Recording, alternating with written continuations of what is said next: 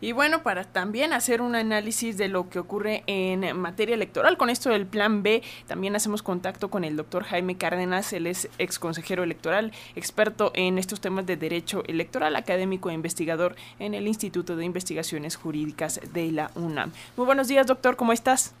Muy buenos días, Alexia, gusto en saludarte a ti y a Francisco y a todo el auditorio. Gracias, doctor. Un placer siempre escuchar estos análisis. Nos queda mucho más claro después de platicarlo con usted. Cuéntenos eh, cómo lo ve, si se extralimitó el ministro Javier Laines en este llamado Plan B y, que se decidiera suspender todo y no solo las partes impugnadas. ¿Cómo lo ve?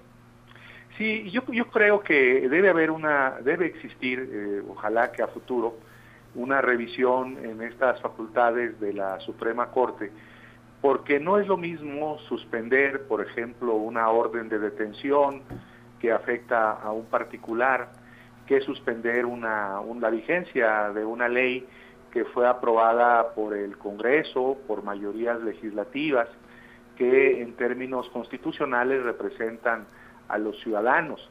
Entonces, me parece muy fuerte que un ministro, aunque sea ministro de la Corte, pueda suspender eh, la aplicación, la vigencia de una ley que ha sido eh, aprobada por los representantes eh, del pueblo. por ejemplo, en, este, este caso que resolvió el ministro Laines Potisek es, es sobre controversias constitucionales y las controversias tienen como materia normas generales, es decir, pueden ser materia de controversia leyes, pero también actos o decisiones de las autoridades. Eh, y en el otro, el otro recurso del que conoce la Corte o medio de impugnación, que son las acciones de inconstitucionalidad, eh, la ley reglamentaria de las acciones y de las controversias constitucionales prohíbe expresamente la suspensión de los efectos de una ley.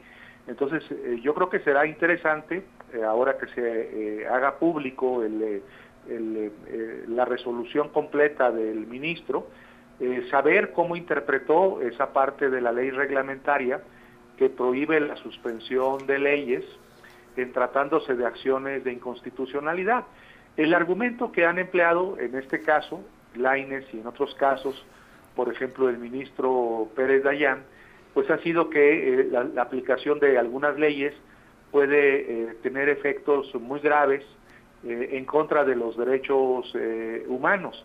La pregunta es cómo lo saben, ¿no? ¿Cómo saben a priori, de antemano, que una ley va a tener graves efectos contra los derechos humanos?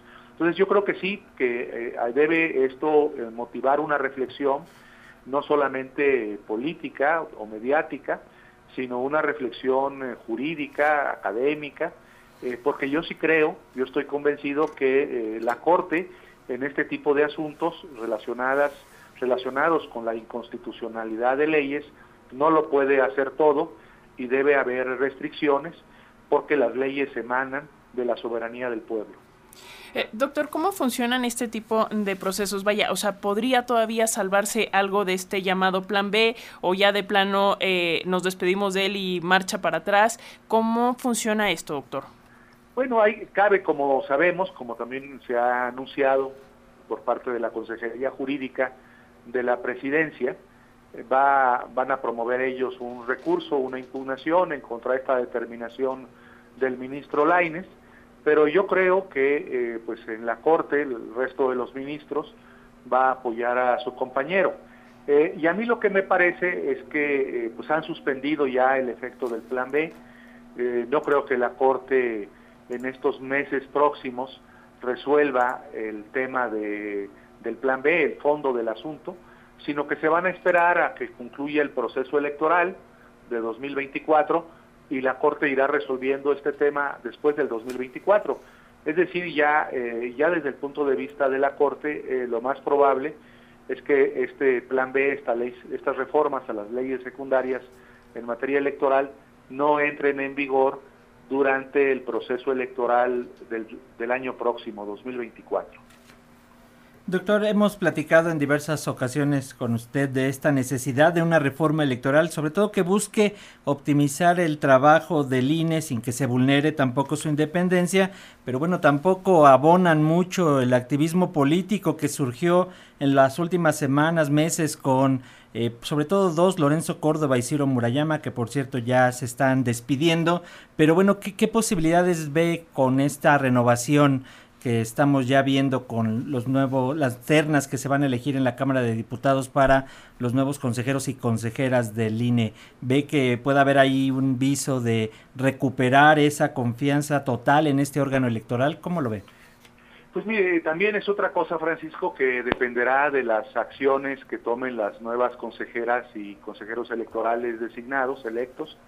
Eh, yo esperaría que sí, que hubiera un clima eh, más distendido, eh, es decir, no un clima de confrontación con el gobierno de la 4T, tampoco de apoyo a la 4T, pero un clima pues de mayor eh, mesura.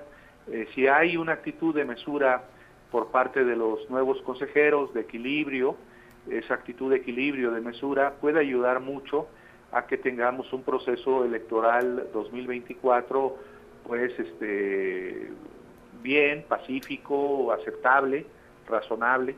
Entonces, este, la designación de los nuevos eh, consejeros y consejeras electorales. Pues eh, muchas gracias, doctor Jaime Cárdenas, ex consejero electoral, experto en Derecho Electoral, académico e investigador en el Instituto de Investigaciones Jurídicas de la UNAM. Gracias por estas reflexiones para entender un poquito más qué es lo que está sucediendo con el plan B de reforma electoral. Y bueno, pues seguiremos muy pendientes de este caso. Le enviamos un fuerte abrazo.